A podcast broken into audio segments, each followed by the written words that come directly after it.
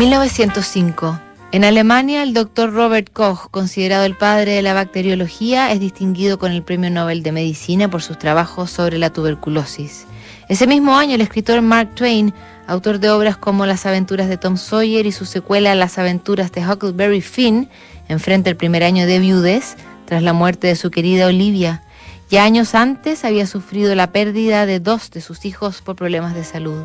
Por eso es que, cuando recibe una carta y un panfleto de un artículo llamado El elixir de la vida, el escritor estadounidense no puede contenerse y decide responder al charlatán que promete el remedio mágico para curar todos los males.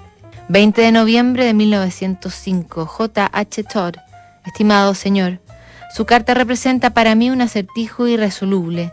La caligrafía es buena y da muestras de una personalidad considerable e incluso se aprecian rastros de inteligencia en lo que dice y sin embargo la carta y la publicidad que lo acompaña parecen ser obra de la misma mano.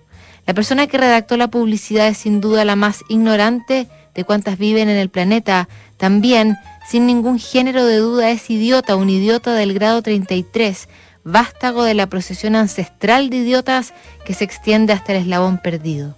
Los acertijos me inquietan, los acertijos me incordian, los acertijos me exasperan, despiertan en mí un estado de ánimo desapacible contra la persona que me los plantea.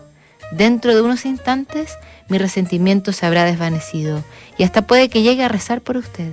Pero ahora, que aún estoy a tiempo, me apresuro a desear que ingiera por error una dosis de su propio veneno y acceda rápidamente a esa maldición que tanto usted como todos los otros asesinos que venden falsos medicamentos, se han ganado sin la menor piedad y que tanto merecen.